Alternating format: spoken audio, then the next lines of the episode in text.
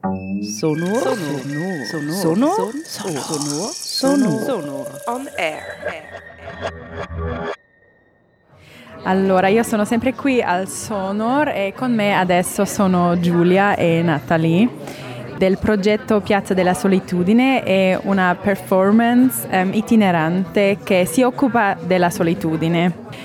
Potete descrivere un po' il vostro progetto per gli ascoltatori? Allora, Piazza della Solitudine Promenade è un uh, percorso itinerante in cuffia che attraversa le vie, le strade, le piazze delle città in cui viene ospitato e um, il pubblico in gruppo eh, segue una persona che è Giulia, che è qui con me, che guida il gruppo nel percorso e ascolta delle tracce che sono eh, delle rielaborazioni di mh, mm, testi eh, letterari, di interviste anche di testi originali nostri, lavorati ovviamente con un eh, sound design, delle musiche, insomma che in qualche modo eh, sono, hanno fatto parte del percorso di ricerca e che evocano il testo. E poi c'è una figura che incontriamo e che, di cui Giulia forse può raccontare perché la vede. Eh,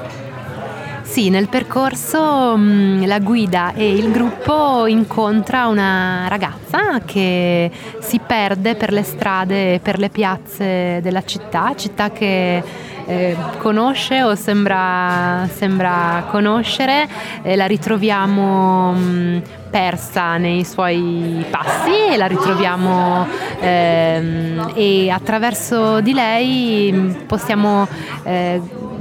trovare, guardare mm, la solitudine anche mm, nel, nello spazio pubblico e questa figura ci aiuta anche a seguire meglio quello che ascoltiamo in cuffia, questi, queste tracce audio che, che ci accompagnano.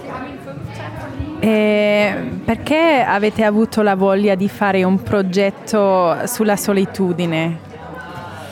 Allora, il progetto è nato nel 2019 e, um, in un periodo in cui uh, mi sentivo molto sola, non solo dal punto di vista diciamo esistenziale, ma anche artistico. Avevo avuto delle esperienze di lavoro in gruppo per molto tempo, e però per varie vicissitudini uh, le persone con cui lavoravo non erano più vicino geograficamente a me e anche probabilmente il mio percorso si stava evolvendo in un'altra direzione e, e quindi ad un certo punto ho deciso di eh, provare a tirare fuori eh, questo, questa condizione, questo sentire e di trattarlo come un tema da osservare. E, e fa, nel fare questo ho pensato, cioè mi sono chiesta con chi avrei voluto fare questo percorso e di rispondermi al di là delle problematiche magari ehm, appunto geografiche oppure organizzative e quindi ho pensato subito a Marie-Hélène Massiemond che è questa artista canadese, quebecchese che è parte del collettivo e che in questo momento non è qui con noi eh, perché ancora è un po' difficile viaggiare ma ci incontreremo di nuovo presto incrociando le dita e quindi mi sono detta nonostante ci sia un oceano in mezzo siamo distanti ma siamo molto vicine eh, nel nostro percorso artistico e quindi eh, ne ho parlato con lei. Insieme abbiamo pensato a Giulia che mm, non aveva mai lavorato con noi, mentre io e Mari già collaboravamo insieme da un po' di anni e ne ho parlato con Giulia in un pomeriggio dei primi giorni dell'anno 2019 portando un sacco di libri, un sacco di appunti, di pensieri, le ho raccontato un po' il progetto e ci siamo lasciati dicendoci ok, ci pensi un po' e poi mi fai sapere. E ehm, e poi appunto ho detto sì a, questa avventura che ci ha portate a partire per il Canada insieme e, e a incontrare in Canada eh, un primo um, gruppo di persone eh, appunto in Quebec, mentre Natalie aveva già fatto un'esperienza in Italia eh, a Pozzuolo, vicino a Udine, con un gruppo di ragazze e di ragazzi. E questi incontri con le comunità eh, le persone ci hanno permesso di uscire dalle nostre solitudini, ma incontrare altre solitudini e fare in modo che questo tema, che è vissuto da, da tutti e da tutte, eh, diventasse visibile, pubblico. Nella camminata si dice che loneliness is a very special place e abbiamo incontrato molte persone speciali in, questa, in questo percorso. durante queste passeggiate del progetto Piazza della Solitudine vi avete mai um, sentito soli? Durante la performance? Eh, sì, esatto. Uh, sì, eh, a me è capitato in particolare, allora, diciamo, durante... Um, po' meno, però c'è una parte del, della performance in cui io, che appunto interpreto questa ragazza che appare e scompare, e all'inizio mi, non sono insieme al gruppo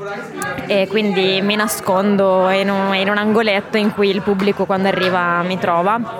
e, mm, e, c'è stato un episodio spiacevole durante, prima di una replica in cui insomma, ero in attesa su questa panchina in un parchetto vicino a una stazione a Nova Gorizia e un signore si è avvicinato, insomma è stato un po' difficile allontanarlo e mm,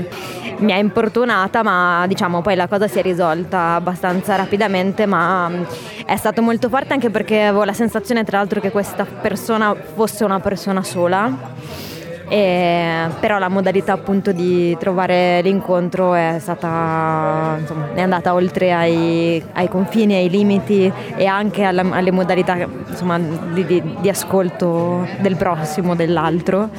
E, e quindi quello sì, sicuramente è stato un momento. E ci sono questi momenti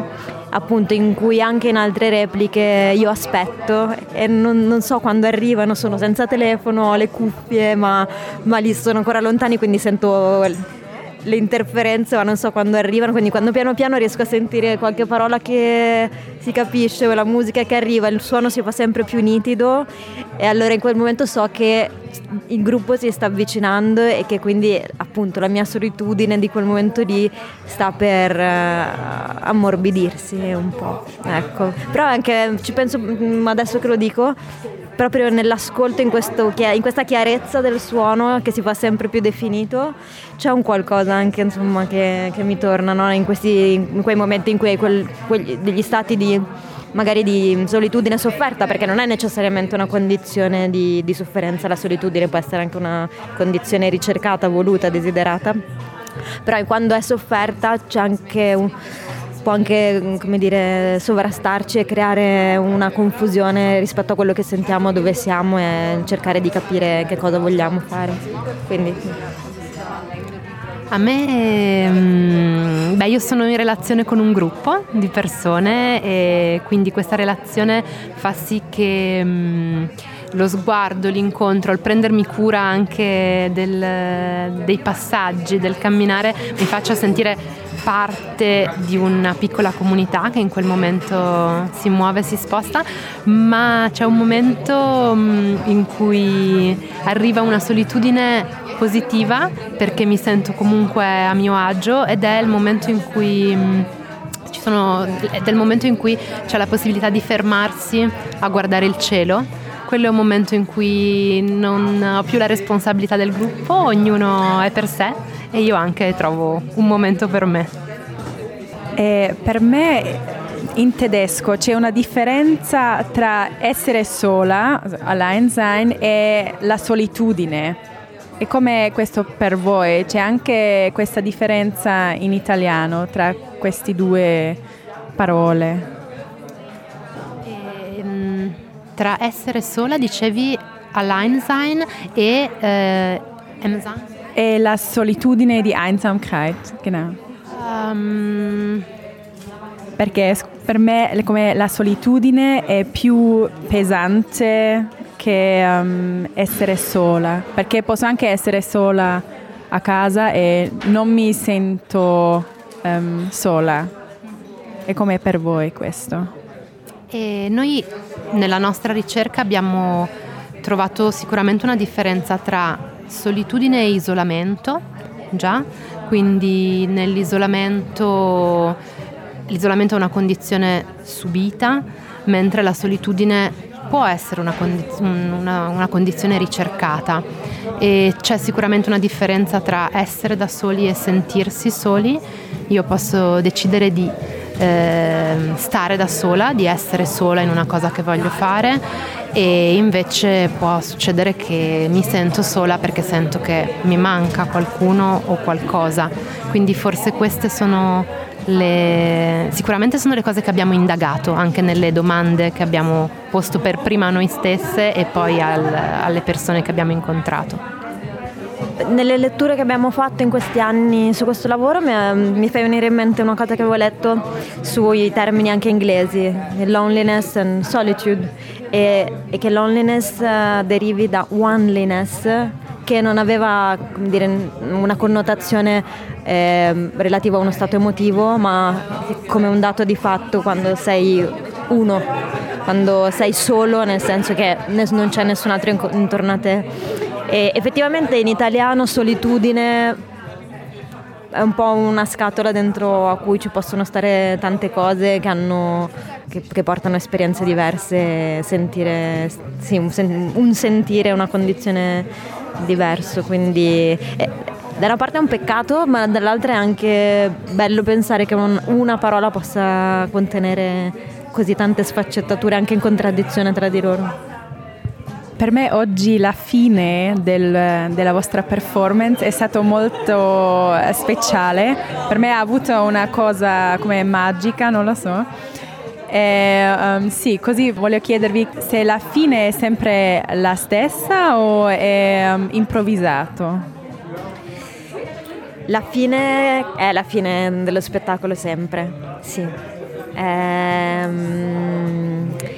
è una chiusa che mm, diciamo, nella scrittura è, è, è, in parte una rielaborazione di esperienze personali, ma in parte anche la rielaborazione di un grande autore che ci accompagna nostra, nel, nel, nostro percorso sulla solitudine, che per me è un po' la mia rockstar del cuore, non so come definirlo, che è Leopardi ed è la rielaborazione di una operetta morale eh, che si chiama Dialogo tra la Terra e la Luna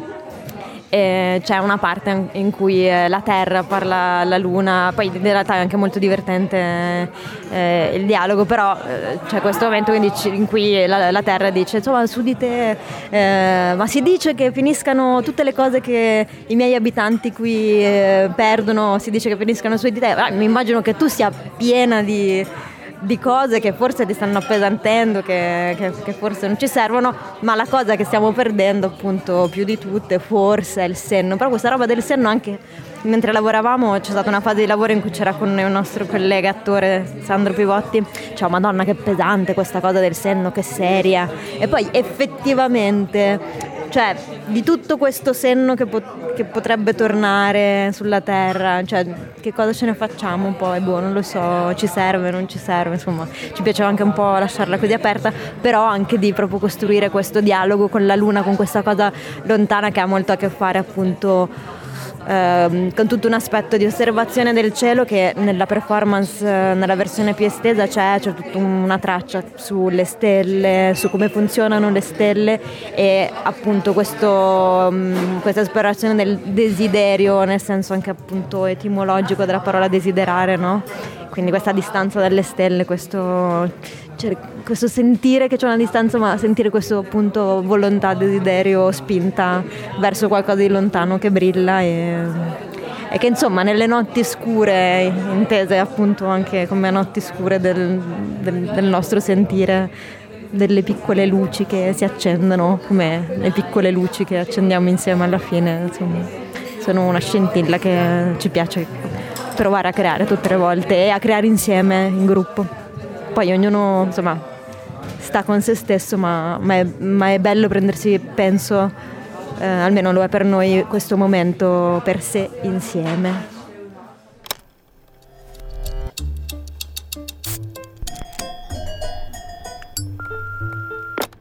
Sonor Replay.